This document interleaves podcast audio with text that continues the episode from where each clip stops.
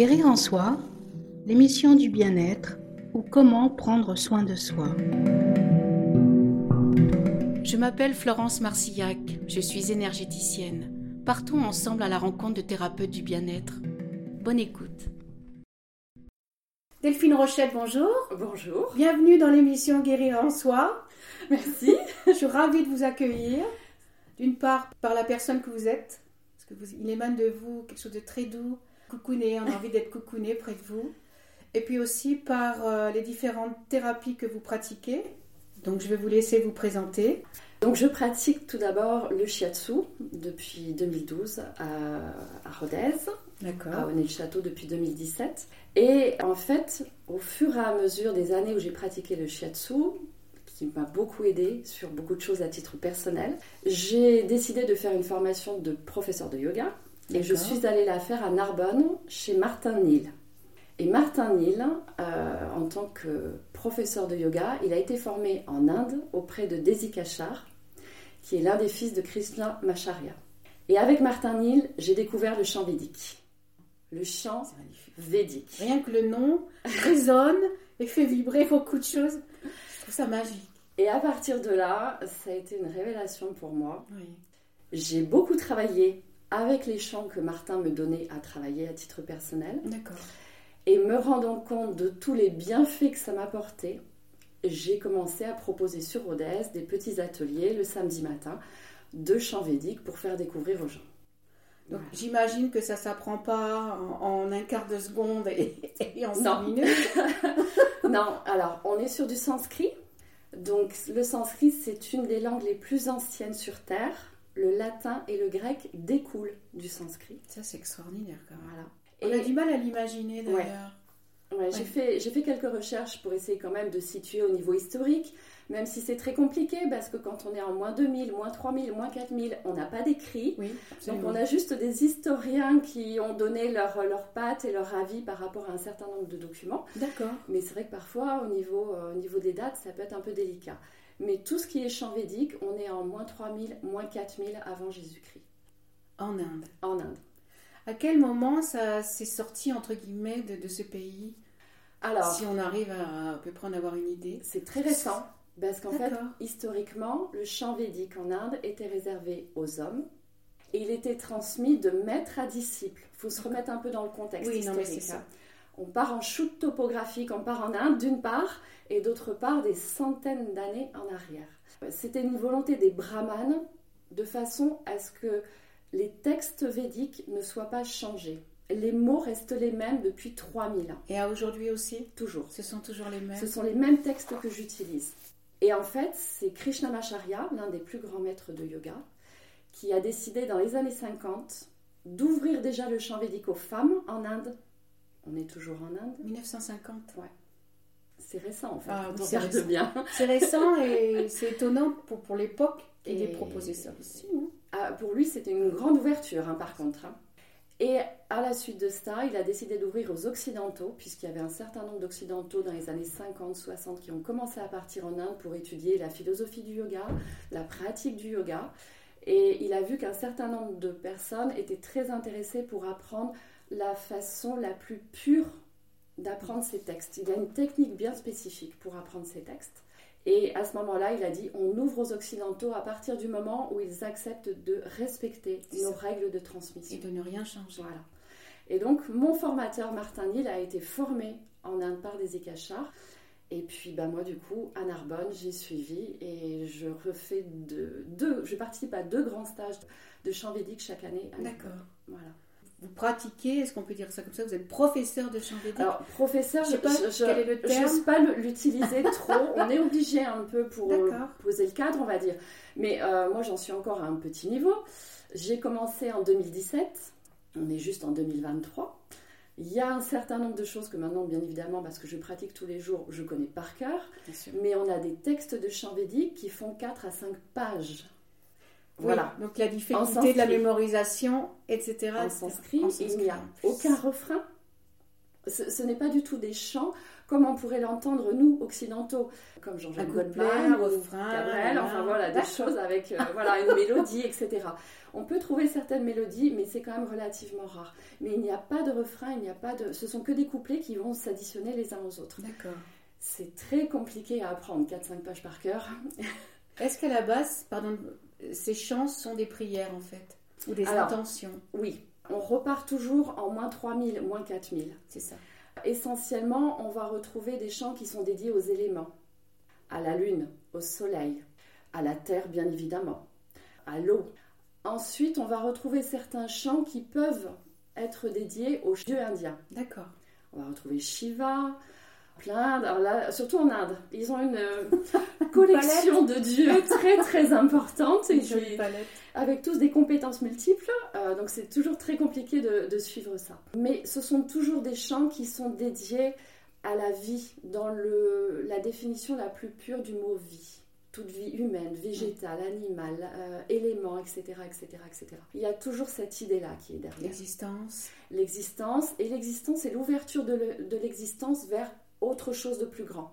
Qu'après, chacun pourra mettre comme il veut par rapport selon ses croyances personnelles. Le chant védique n'a strictement aucune idée religieuse derrière. D'accord. Par contre, la personne qui a ses croyances personnelles peut parfaitement, dans son esprit, au moment où elle chante, où elle pratique, mettre une intention supplémentaire si elle le souhaite. Oui. Mais les textes, eux, non, ne sont pas tournés vers la religion hindoue, qui est quelque chose à part en Inde, ou une autre religion, quelle qu'elle soit. D'accord. C'est vraiment la transmission euh, pure, on va dire. La transmission pure avec deux éléments. Le premier, alors ça, on rentre un peu dans la légende, c'est qu'a priori, la langue sanskrit, lorsqu'on la pratique, elle aurait une certaine capacité énergétique, un certain pouvoir énergétique. Dans la vibration, dans la sonorité. Et donc, pour les brahmanes, pratiquer le chant védique permettrait de on va dire, de maximiser l'énergie interne de la personne, de, d'amener une énergie très positive à l'intérieur, etc., etc., et d'agir autant au niveau physique qu'au niveau mental. Ça, c'est la légende. On n'a pas de preuves euh, concrètes là-dessus. C'est le, fait de le, de le pratiquer qu'on se rend compte au fur et à mesure, très certainement, du ressenti et de, du bien-être que ça peut amener. Oui. Alors, on va le ressentir parce que c'est du chant, bien évidemment. Il y a l'aspect respiratoire qui est engagé, l'abdomen qui est engagé, etc. Par contre, j'ai quelques personnes qui viennent pratiquer le chant védique et qui ont un certain magnétisme, on pourrait dire. Voilà, qui ont un certain ressenti. Ces personnes-là m'ont fait part, à la fin de cours de chant, de l'impression d'être complètement en train de flotter. De, voilà, d'avoir un hein. effet euh, très agréable sans avoir bu une goutte d'alcool, faut le souligner, mais euh, voilà, d'avoir un effet très spécifique, agréable, un petit peu déroutant, mais euh, voilà, un, effet qu'on peut peut-être qualifier d'énergétique. Oui, ou c'est comme en, sophrologie, cet état qu'on appelle l'état, euh, l'état sophroliminal, je crois. On est entre le, présent et là-haut, et euh, voilà. Voilà, c'est un petit peu ça. Un effet de bien-être flottant, un peu. Comme si on avait déconnecté de quelque chose et que on était détaché et, libre en fait. Voilà. Oui, c'est quelque chose qui est très très agréable euh, à, ressentir. Alors pour avoir eu la chance et le bonheur euh, il y a quelques jours de participer à un cours euh, avec vous et avec une de mes sœurs, ça a été très déroutant au départ que de chanter des sons qu'on n'a pas l'habitude, une langue déjà et des sons qu'on n'a pas l'habitude au niveau du mental et au niveau, effectivement, être ici et maintenant, euh, je crois que c'est réussi. On est tellement dans la concentration de bien faire et de lire et de vous suivre qu'effectivement, il n'y a pas la place à autre chose que d'être là, dans, l'instant et dans ce qu'on essaie de chanter. Quand je suis sortie de votre cours, je me sentais vraiment très très bien. vraiment. Et puis c'est très beau en plus. Oui, c'est très très beau. Après, c'est vrai que c'est exigeant comme pratique. Euh, c'est la difficulté du sanskrit. C'est une langue étrangère qui n'est pas facile à prononcer, des syllabes qui n'existent pas dans notre langue, donc qui sont assez déconcertantes. Ça demande effectivement une grande concentration pour les gens. C'est vrai quand on, quand on essaye un cours, on est facilement désorienté par cet aspect mâchouillage, on pourrait dire un petit peu. voilà, il faut, il faut vraiment prendre le temps d'articuler parce que ce sont des, syllabes qui sont compliquées à prononcer pour nous. Par contre, certaines personnes ont besoin de, de, recherche, une certaine canalisation de leur mental. Quand, on pratique le yoga, c'est ce que j'avais constaté moi quand j'ai donné quelques cours euh, les, années passées. Les élèves pouvaient, dans une posture de yoga, mais réfléchir à leur liste de courses du lendemain. On, a, toujours le mental. À chaque seconde, on, a une pensée parasite qui arrive. Le but du jeu de la pratique du sanskrit et du chant védique, c'est de ne pouvoir réfléchir à rien d'autre que ce qui se passe à la seconde. Je confirme. Ah, c'est extraordinaire. Et, voilà, c'est pour ça aussi qu'il faut accepter, et ça peut être aussi difficile pour les gens, accepter de lâcher prise, de ne réfléchir à rien et juste de suivre les consignes. Alors au départ, les consignes sont forcément répétitives. Ce qui est normal. Voilà, parce que comme ce sont des sons particuliers à faire, on les écoute, on répète, on écoute, on répète, etc. etc., etc. Il faut le temps d'acquérir le mot et de le prononcer correctement. Mais par contre, eh bien après, on a les phrases qui se construisent, on a la sonorité qui se place, et effectivement, le mental n'a pas le temps d'être ailleurs. Vous n'avez pas le temps de réfléchir à vos courses, vous n'avez pas le temps de réfléchir non plus à votre respiration. Qu'est-ce que je vais faire à manger ce soir? Voilà. moi, moi pour, exemple, je sais que les élèves ont l'habitude, ça m'arrive de me tromper alors que je suis en train de les guider, mais c'est tout simplement parce que j'ai regardé la montre pour vérifier euh, quelle est l'heure, voilà, puisqu'il faut que je surveille l'heure pendant le cours. À chaque fois, si je me focalise euh, une seconde de trop sur la montre, je me trompe dans le mot qui suit derrière, parce que ma pensée a été déviée sur autre chose. Donc ça confirme ce que vous dites. Le chant védique va amener au lâcher prise complet du mental.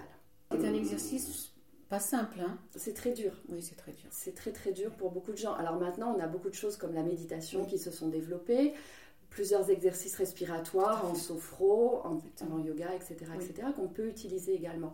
Mais c'est vrai que ça demande vraiment euh, de bien rester concentré quand on fait tout ça.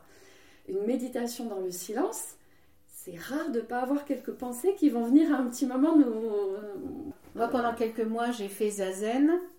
Alors au début, oh mon Dieu que c'est difficile. Et puis après, quand on est face à ce mur et on voit sans voir et on n'est que là-dedans, mais au début, c'est extrêmement douloureux. Déjà, la posture, ça ne bouge pas. Oui, c'est très exigeant. Alors, on se dit, mais qu'est-ce que je fais là? Et puis, au fur et à mesure, mais qu'est-ce que ça fait du bien quand on y arrive? Parce que c'est une victoire aussi sur soi-même. Tout à fait, tout à fait. Par contre, c'est vrai que ça demande de répéter, de refaire, de refaire. Il faut accepter de se discipliner, même si au départ on a l'impression d'un échec. C'est pour ça parfois que les gens ne, continuent pas, notamment par rapport au chant védique, parce que le départ leur semble tellement compliqué. Ils se disent mais jamais je vais arriver à prononcer mes phrases, etc., etc. Alors que moi, ça m'a demandé des années et j'ai des textes que je travaille depuis 4 ans et sur lequel je suis loin d'être optimum. D'accord. Mais voilà. vous savez que c'est possible. Ah oui, oui, oui, tout à fait. Tout à fait, parce que en fait, j'ai eu la chance avec mon formateur, avec Martin, dans le cadre de la formation de yoga, on avait des rendez-vous en individuel pour lui expliquer où on en était, si on avait des questions, des interrogations, etc., même sur nous-mêmes. Et j'ai eu évidemment, comme ça peut arriver à tout le monde, des passages à vide par rapport à ma vie en règle générale. Et quand je lui ai expliqué, Martin a pris le livre de chant, le livre que Desi Kachar a, fait, avec les textes euh, de chant védique. Il a ouvert le livre et paf, il m'a mis le chant, le Shraddha Suktam, sous les yeux. Il m'a dit c'est celui-ci qu'il faut que tu travailles. Par rapport à tout ce que vous lui aviez dit. Voilà. Et euh, j'ai posé aucune question. On a enregistré, puisque je travaille avec une bande son à la maison. Et j'ai travaillé, j'ai travaillé, j'ai travaillé le Shraddha. Et le Shraddha Suktam, Suktam ça veut dire hymne en sanskrit. Shraddha c'est le mot confiance. C'est joli. Mais confiance dans, dans le, plus large thème. Confiance en soi, confiance en la vie, confiance en tout. Quoi qu'il nous arrive, à chaque fois qu'on a besoin de sentir, on va dire, une petite étincelle qui va nous aider à avancer ou, ou, nous porter ou nous donner le courage d'aller dans un sens ou dans un autre, le Shraddha. Et c'est vrai que celui-ci, pour l'avoir énormément, je me suis raccrochée à ce chant parce que la période était compliquée pour moi. Je l'ai pratiqué, pratiqué, pratiqué, pratiqué. Je le pratique toujours tous les jours. Mais je suis relativement convaincue que ça a été ma béquille. Et vous ne l'aurez pas confié? J'en suis certaine. bon, Il a 40 ans de yoga derrière lui, euh, de multiples voyages en Inde, euh, etc. Donc il a l'expérience aussi euh, du ressenti par rapport aux, aux besoins. Et depuis, c'est vrai que le Shraddha Suktam, c'est quelque chose que je mets souvent en cours. C'était, j'ai presque envie de dire que c'est complémentaire aussi avec une autre pratique, que ce soit le shiatsu, le yoga, ça- le chant peut être venir un plus dans le fait de, de se sentir mieux, de s'ouvrir, de prendre conscience à quelque chose de plus grand, de Tout plus à beau. fait. Tout à fait. enfin, je le ressens comme ça, c'est vraiment Voilà. complémentaire. Oui. Alors, il se suffit à lui-même, ce chant, mais il peut aussi euh, aider dans l'ouverture à, à autre chose avec autre chose. Avec autre chose, je, je l'ai testé également. Il est très intéressant à pratiquer avant la méditation, par exemple. Le fait de faire, on pourrait dire, euh, 10 minutes, un quart d'heure de chant, plus bien évidemment si on a le temps, et ensuite enchaîner avec 10 ou 15 minutes de méditation, le calme est déjà là. Oui. À la fin du chant, le mental ayant été canalisé, le souffle a été posé parce que le souffle va se placer naturellement, on n'a pas besoin d'y réfléchir. Donc le souffle va naturellement se placer et le vide du mental est déjà là. Est déjà là, Et du coup, on a vraiment un effet d'apaisement profond à l'intérieur de soi. C'est Oui. assez impressionnant. Je vais en venir à ma deuxième question. En quoi le, le chant védique peut euh, améliorer, améliorer le bien-être? Alors le chant védique, bon, on va avoir l'aspect pardon, canalisation du mental, du fait qu'on est sur du sanskrit, il faut bien écouter, répéter, etc. Vous allez automatiquement travailler votre respiration, bien sûr, puisque là on n'a pas le temps de réfléchir est-ce qu'il faut que j'inspire ou que j'expire? On est tellement sur euh, la prononciation que le souffle vient naturellement. Ce qu'il faut savoir aussi, c'est que pour la pratique du chant védique, on n'est pas obligé de savoir chanter.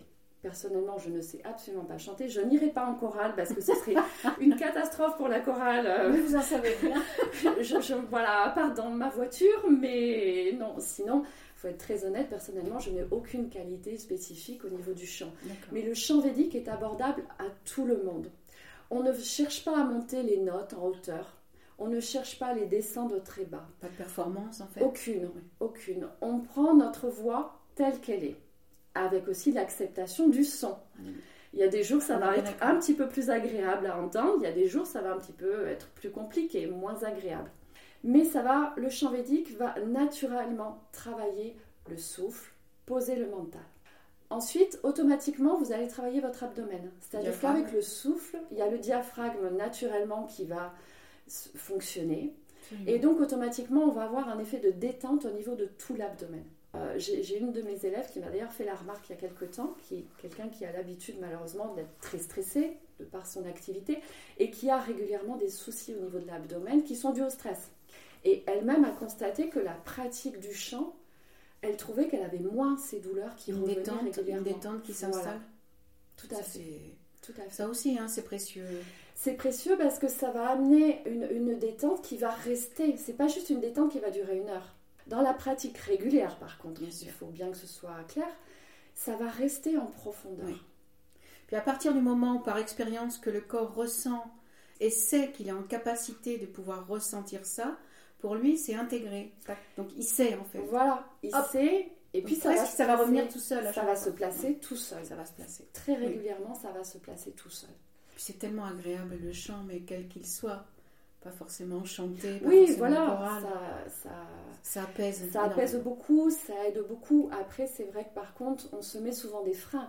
Moi, j'aurais pas eu du chant védique dans ma formation de yoga. On n'avait pas le choix. Martin nous en mettait. Il nous en mettait pas beaucoup. Il était sympa. Il en mettait à 20 minutes, une demi-heure, parce qu'il savait que tout- toutes les personnes du groupe N'allaient pas adhérer. n'allaient pas adhérer. Donc, il ne forçait pas, mais il en mettait une petite pointe, parce qu'il savait que ça pouvait soulager un certain nombre de personnes. Et moi, j'ai découvert ça avec lui. Avant, à part chanter euh, à la radio dans ma voiture, c'est tout ce que. Mais voilà, de façon très, euh, très ludique, on va Tout dire. à fait. Là, ça a amené vraiment une prise de conscience sur soi-même, un moment qui est réservé à nous, Oui. où on va faire des choses bizarres. C'est clair, il faut le dire, mais un peu de bizarre dans la vie de tous les jours. Moi, personnellement, je trouve ça ludique. J'ai l'habitude, j'ai Ça fait du bien. mais oui, moi j'ai l'habitude de dire on part à l'aventure quand on fait du chant védique. On part à Oui, parce qu'on l'aventure. ne sait pas où on va. Voilà, on ne sait pas où on, On ne va. sait pas où vous allez Non, nous amener. et voilà. Les am- amener les gens qui sont avec vous. En Ouais. fait, il y a quelque chose dans le sanskrit. Il y a euh, trois termes qu'on utilise. C'est le premier, c'est Ishvara Pranidhana. Ça, Ishvara Pranidhana, ça va être accepter la situation. Voilà. D'accord. Là, on est ensemble, mettons, pour faire du chant védique. On est là pour ça. Ensuite, on va passer à tapas.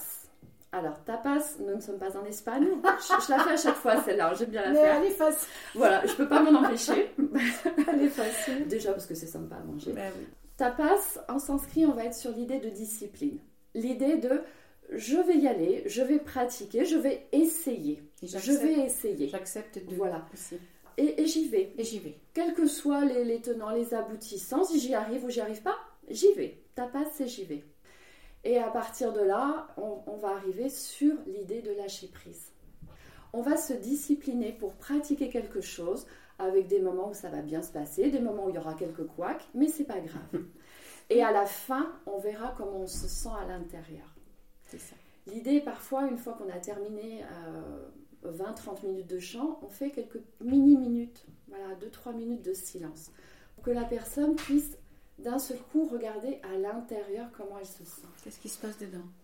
Là, Oui. Comment je me sens? Est-ce que la tête, elle est toujours aussi bouillonnante qu'à l'arrivée ou pas? Ça se trouve, il n'y a plus rien dedans. Et le souffle, bah, il se fait tout seul. Ça se fait tout seul. Prise de conscience. Voilà, prise de conscience de comment on se sent, mais en profondeur à l'intérieur de soi. À la fin, est-ce que par exemple vous leur demandez euh, qu'est-ce que vous avez ressenti, comment ça s'est passé ou, ou pas? Alors, pas forcément. Pas forcément parce qu'il y a des élèves qui n'osent pas, qui se sentent obligés de dire quelque chose alors qu'ils n'ont pas envie. Moi, je me connais pour avoir été dans des situations comme ça où personnellement je me sens obligée. Enfin voilà, c'est délicat. Parfois, j'ai certaines élèves qui spontanément me, me- me disent voilà, là j'ai senti telle chose, ou là j'ai bien aimé telle chose, ou telle chose, c'était oh là là, c'était très compliqué aujourd'hui. Mais je ne force pas les gens Voilà, à exprimer spontané, quoi que ce comme soit. C'est spontané. Voilà, c'est spontané. Delphine, est-ce que je peux vous demander de nous chanter un, un- alors non pas un petit quelque chose parce que ces textes sont sacrés et ils sont à l'origine de, de tout, j'ai envie de dire, mais je vous laisse choisir ce que vous avez envie de partager avec nous. Ouh là là, il y en a tellement Alors l'autre, Alors en fait, ce qu'il faut savoir, c'est qu'à partir du moment où on respecte le mode de transmission du chant védique, tel que Desikachar et Krishnamacharya l'ont défini, il n'y a pas d'interdit. d'accord. Il faut être dans le respect des textes, dans le respect des gens qui nous ont appris. Mm. Voilà, euh, pour bien connaître mon formateur. Il est parfaitement au courant que je donne des cours de chant védique à Rodez. Je suis d'ailleurs beaucoup en copier-coller de sa technique à lui. je lui ai dit, ça l'a beaucoup fait sourire.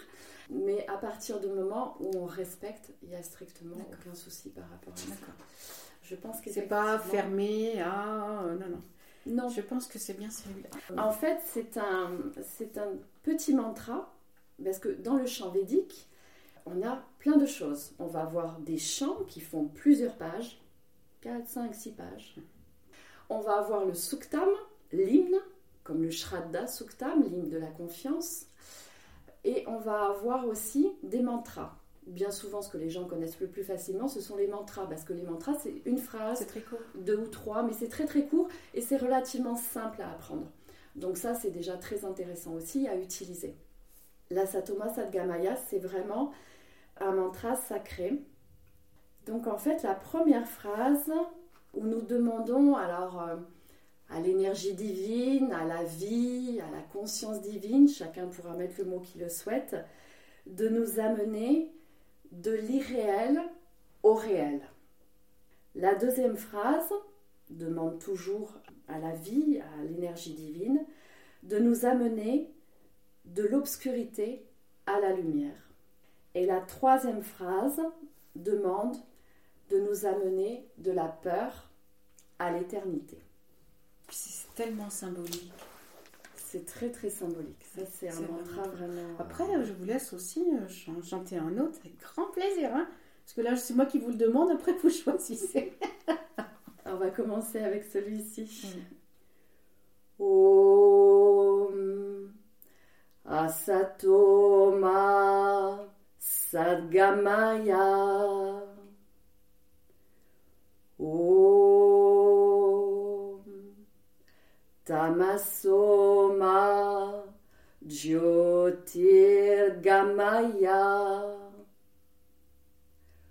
Om Mrityorma Amritam Gamaya.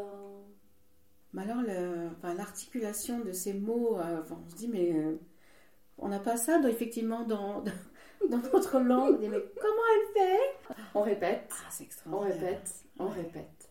Alors, ce qu'il faut savoir, c'est que dans le chant védique, notamment pour l'apprentissage des mantras, on repart 3000 ans en arrière, les brahmanes avaient mis en place une technique très spécifique pour que la transmission se fasse sans que aucun mot ne soit changé. Ça veut dire que les mantras qu'on a dans ce livre sont, les, mêmes depuis 3000 ans. Oui. Et cette technique est vraiment très spécifique parce qu'en fait, avant d'apprendre le vrai mantra, la vraie phrase, on doit passer par trois phases différentes d'apprentissage. Et en Inde, tant que ces trois phases-là n'étaient pas sues par cœur, par cœur, par cœur, on n'apprenait pas le mantra tout simple. L'objectif était vraiment de, de canaliser le mental pour que les mots soient tellement imprégnés à l'intérieur de la personne que plus rien ne puisse faire changer ces mots. D'accord. Voilà. D'où la transmission à ce qu'ils Voilà. aujourd'hui. Voilà, tout à fait. Ouais. Et c'est de cette façon-là que je propose aux gens d'apprendre les mantras. J'utilise la même technique que les brahmanes utilisent. Voilà. Je veux dire, on n'a rien inventé, de reprendre ce qu'ils ont mis en place. Tout à fait. Et puis, euh, c'était la volonté de Krishnamacharya et de Desikachar que ces textes, même s'ils partent hors de l'Inde, très loin, où que ce soit, qu'ils restent inchangés, qu'on respecte la tradition des brahmanes et qu'on respecte ces mots, parce que pour eux, ces mots ont un pouvoir. Bien sûr. Voilà. Il n'y aurait pas autant de, autant de, de bienveillance, autant de, de volonté qui, soit comme à l'origine, s'il n'y avait pas effectivement ce côté sacré. Voilà. J'imagine que ces chants et ces mantras sont encore euh, en Inde, euh, Oui, évidemment, Bien très... bien sûr, ils sont parfaitement utilisés en Inde. Alors après, selon les régions en Inde, on a différents types de chants, mais ces textes-là sont toujours utilisés en Inde pour des cérémonies sacrées, certains. Ouais. Voilà. Et puis sinon, euh, dans beaucoup de beaucoup de pratiquants de yoga, puisque là-bas, le chant védique fait aussi partie de la pratique du yoga. D'accord. Et, euh, et donc, oui, oui, tous ces textes-là sont Donc, toujours utilisés. à vivre encore aujourd'hui. Oui, tout à fait. Hmm. Ouais, ouais. Je vous laisse le choix d'un autre chant, avec grand plaisir. Oula, c'est un grand dilemme pour Mais moi. non, mais non, Après, on peut les enregistrer tous, hein Je ferai des épisodes. Je vais prendre mon favori. J'ai envie de dire, voilà, celui qui vous touche le plus. Celui. euh, alors, je vais prendre mon favori et je l'additionnerai avec un deuxième. Alors, mon favori, c'est le Shraddha Suktam, dont je vous parle depuis déjà une Oui. petite heure. Celui-ci, c'est un de ceux euh, voilà, que j'ai voulu faire apprendre aux élèves. Euh, alors, tout le monde ne le sait pas par cœur. C'est pas l'objectif de savoir les choses par cœur non plus, mais c'est de leur faire toucher du doigt pour que cette confiance que moi j'ai réussi à gagner quelque part, voilà, que moi j'attribue entre autres à ce chant, Mm. et ben si ça peut aider quelqu'un d'autre en pratiquant ce chant, voilà, je voulais leur faire faire. On va émettre cette intention. Voilà. Et puis par contre, euh, juste après le chant, j'enchaînerai avec le Ganapatim. Lui, c'est le mantra au dieu Ganesh. C'est le dieu à tête d'éléphant, Oui. qui est un dieu protecteur. On se mettra sous sa protection. Tout à fait. Om Samidyate Shraddaya Vindate Avihi. Shraddam Bhagasya Murdani. Vachasa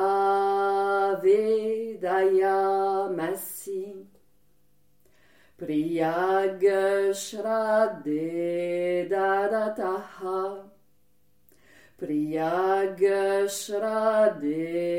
Dida Sataha Priyambojeshu Yajvasu Idamma Uditam Kredi Yata Deva Asureshu Svadamu čakrire i vam bođešu jađvasu asmaka muditam kredi Shradan deva yajamanaha Vaiurgo pau pasate Shradagam rudayaya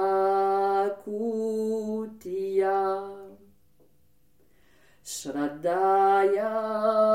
uyate avihi Shradam pratarhavamahe Shraddhamadiyam dinampari Shraddhagam suryasya nimrachi Shraddhe Shraddha Payama.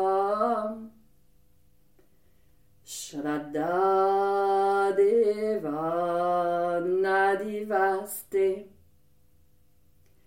Shraddha Vishvamidam Jagata Shraddham Kamasya Mataram Avishavardayamasi. C'est c'est très très beau, hein, ça résonne, je trouve qu'il y a une puissance dans la sonorité, dans le découpage aussi du chant. Et donc le mot Shraddha, le mot confiance. Le Ganapatim.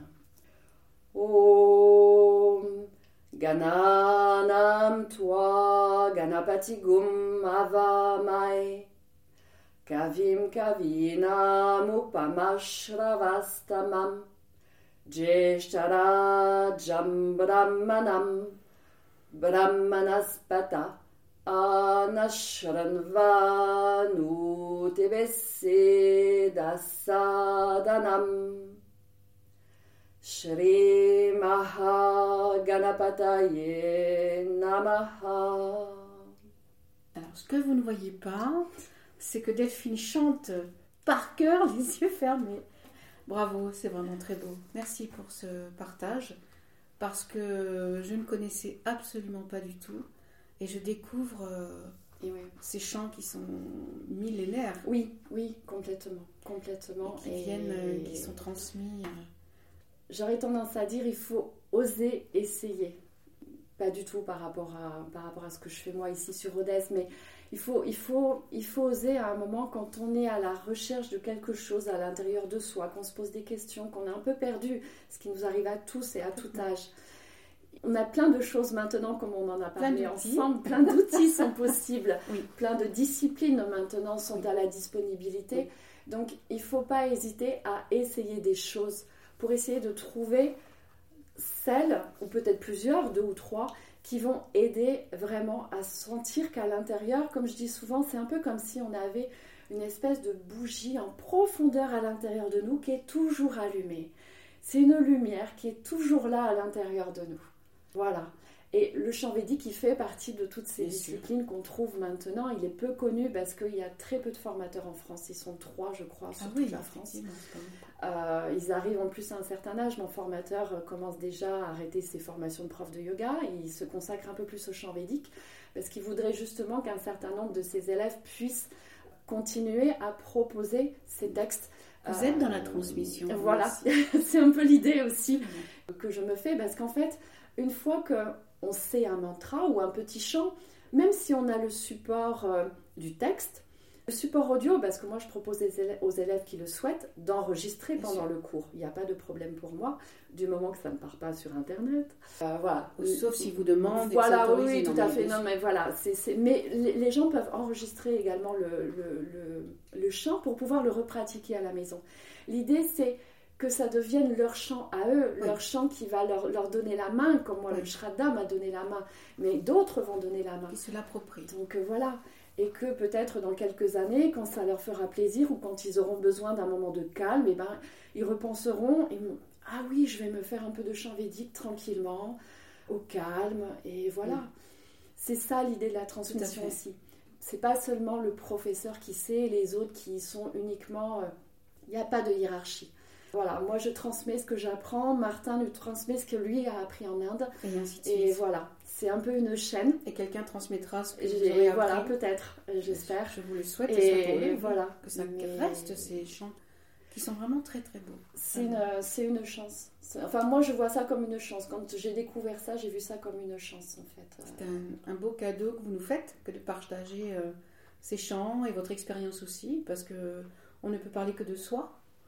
Et Oui. quand on sait euh, toutes les expériences qu'on a vécues et ce qui nous a aidés, ça peut aussi potentiellement aider quelqu'un d'autre. Tout à fait. Peut-être un moment de sa vie euh, sera dans ce besoin, dans cette euh, Tout à fait. vie euh, difficile parfois. euh, D'où le, d'où moi là, le, le fait de penser à cette émission Guérir en soi. Et on arrive à ma dernière question, Delphine, c'est qu'est-ce qu'évoque pour vous guérir en soi? Alors, pour moi, ce serait l'idée de, de s'accepter soi-même, déjà. Ce qui est déjà tout un vaste programme. Parce que on a tous. j'ai- J'aime bien dire la phrase à tout âge, parce que de par le- mon activité de shiatsu, on, a des gens qui arrivent autour de 40, 50 ans, 60 ans, qui se posent des questions sur leur vie, sur leur vécu, mais on a aussi des gens qui sont dans la, dans la vingtaine, dans la trentaine, parce qu'on est aussi dans une société où tout va très vite, Oui. où voilà, beaucoup de choses bougent. On- on- à tout âge, on peut s'interroger sur soi-même, sur notre façon dont on peut voir la vie, Oui. et aussi constater, accepter bah, que peut-être on a euh, souffert à certains moments de notre éducation, de notre vie professionnelle, personnelle, etc. Et que ces blessures, on les a rangées un peu dans un petit coin, en se disant euh, tout va bien, je vais avancer sur ma route. Ou on verra plus tard. Voilà. Et pas. puis un jour, la route, eh bien, elle nous met des panneaux indicateurs parfois qui peuvent être un peu brutaux, hein, euh, qui peuvent être professionnels, des changements professionnels, qui peuvent être médicaux, qui peuvent être personnels, etc. Et parfois, c'est tellement violent que ben, tout remonte en même temps et on se dit qu'est-ce que je deviens, qu'est-ce que je fais, qu'est-ce que je suis? Pourquoi c'est là? Et voilà. Et donc l'idée de guérir en soi, c'est euh, c'est une très belle phrase, Merci. mais alors avec un vaste programme par contre. Pour ça, qui est si large, j'ai envie de dire qu'on peut presque tout y mettre dedans, Mais voilà, mais c'est le soi qui m'intéresse. Mais c'est le soi parce que ça veut dire aussi que la personne en prend conscience. On ne sait pas forcément, moi quand ça m'est arrivé, parce que moi j'avais une vie tout à fait classique, comme j'aime bien dire. Un jour il m'est arrivé des choses très très compliquées, j'ai tout envoyé gentiment valser et j'ai tout remis à zéro. Bon, C'était il y a quelques années quand même. Mais c'est vrai que c'est très important d'arriver à être honnête vis-à-vis de soi-même, accepter nos Mm. faiblesses, accepter nos peurs, accepter euh, ben, les, les choses qui nous ont blessés, euh, tout Mm. simplement. Les Et- accueillir. Voilà, les accueillir et leur dire, déjà les identifier, Oui. c'est déjà un grand pas. C'est énorme. En shiatsu, ça m'arrive souvent d'essayer de mettre un petit point aux gens en leur disant gentiment, en leur disant voilà, peut-être que cette chose il faudrait regarder, peut-être que cette chose, vous- voilà. Euh, moi je n'oblige personne bien évidemment, mais je conseille toujours parce que parfois la personne, tant qu'on lui a pas dit, vous savez là la partie émotionnelle, elle est peut-être un petit peu au maximum, il faudrait la soulager, voilà. Et ça c'est super important quand on arrive à accepter de dire oui. Je, Et ça commence par là, en Voilà. fait. tout à Ça fait. commence par là. Je vais pas bien et maintenant il faut que je trouve des solutions. Ou même quand les choses se répètent une fois, deux fois, trois fois, d'un moment, on se dit bon, d'accord, c'est là, c'est là, c'est là, mais pourquoi ça revient, ça revient systématiquement? Et effectivement, ça peut aussi aider Oui. à y mettre le doigt dessus et se dire oui. bon, allez, je vais aller voir. Il y a peut-être un message, il y a, voilà, il y a quelque chose qui bloque, il y a un message, il y a quelque chose quelque part. Et c'est vrai que guérir en soi, c'est un vaste programme, mais en même temps, c'est un beau programme. Parce que c'est une aventure, et c'est l'aventure de soi-même. C'est la volonté aussi de vouloir guérir, Oui. en fait. De se chercher soi-même à l'intérieur de nous, ce qui est assez bizarre. hein. C'est vrai que c'est- une aventure d'aller vers, d'oser aller vers soi-même. Et c'est le, début où on va justement s'accepter. Et après, automatiquement, on va aller chercher diverses disciplines. Maintenant, on a la chance aussi d'avoir énormément de, de- de disciplines Oui, qui sont devenues très accessibles. Oui.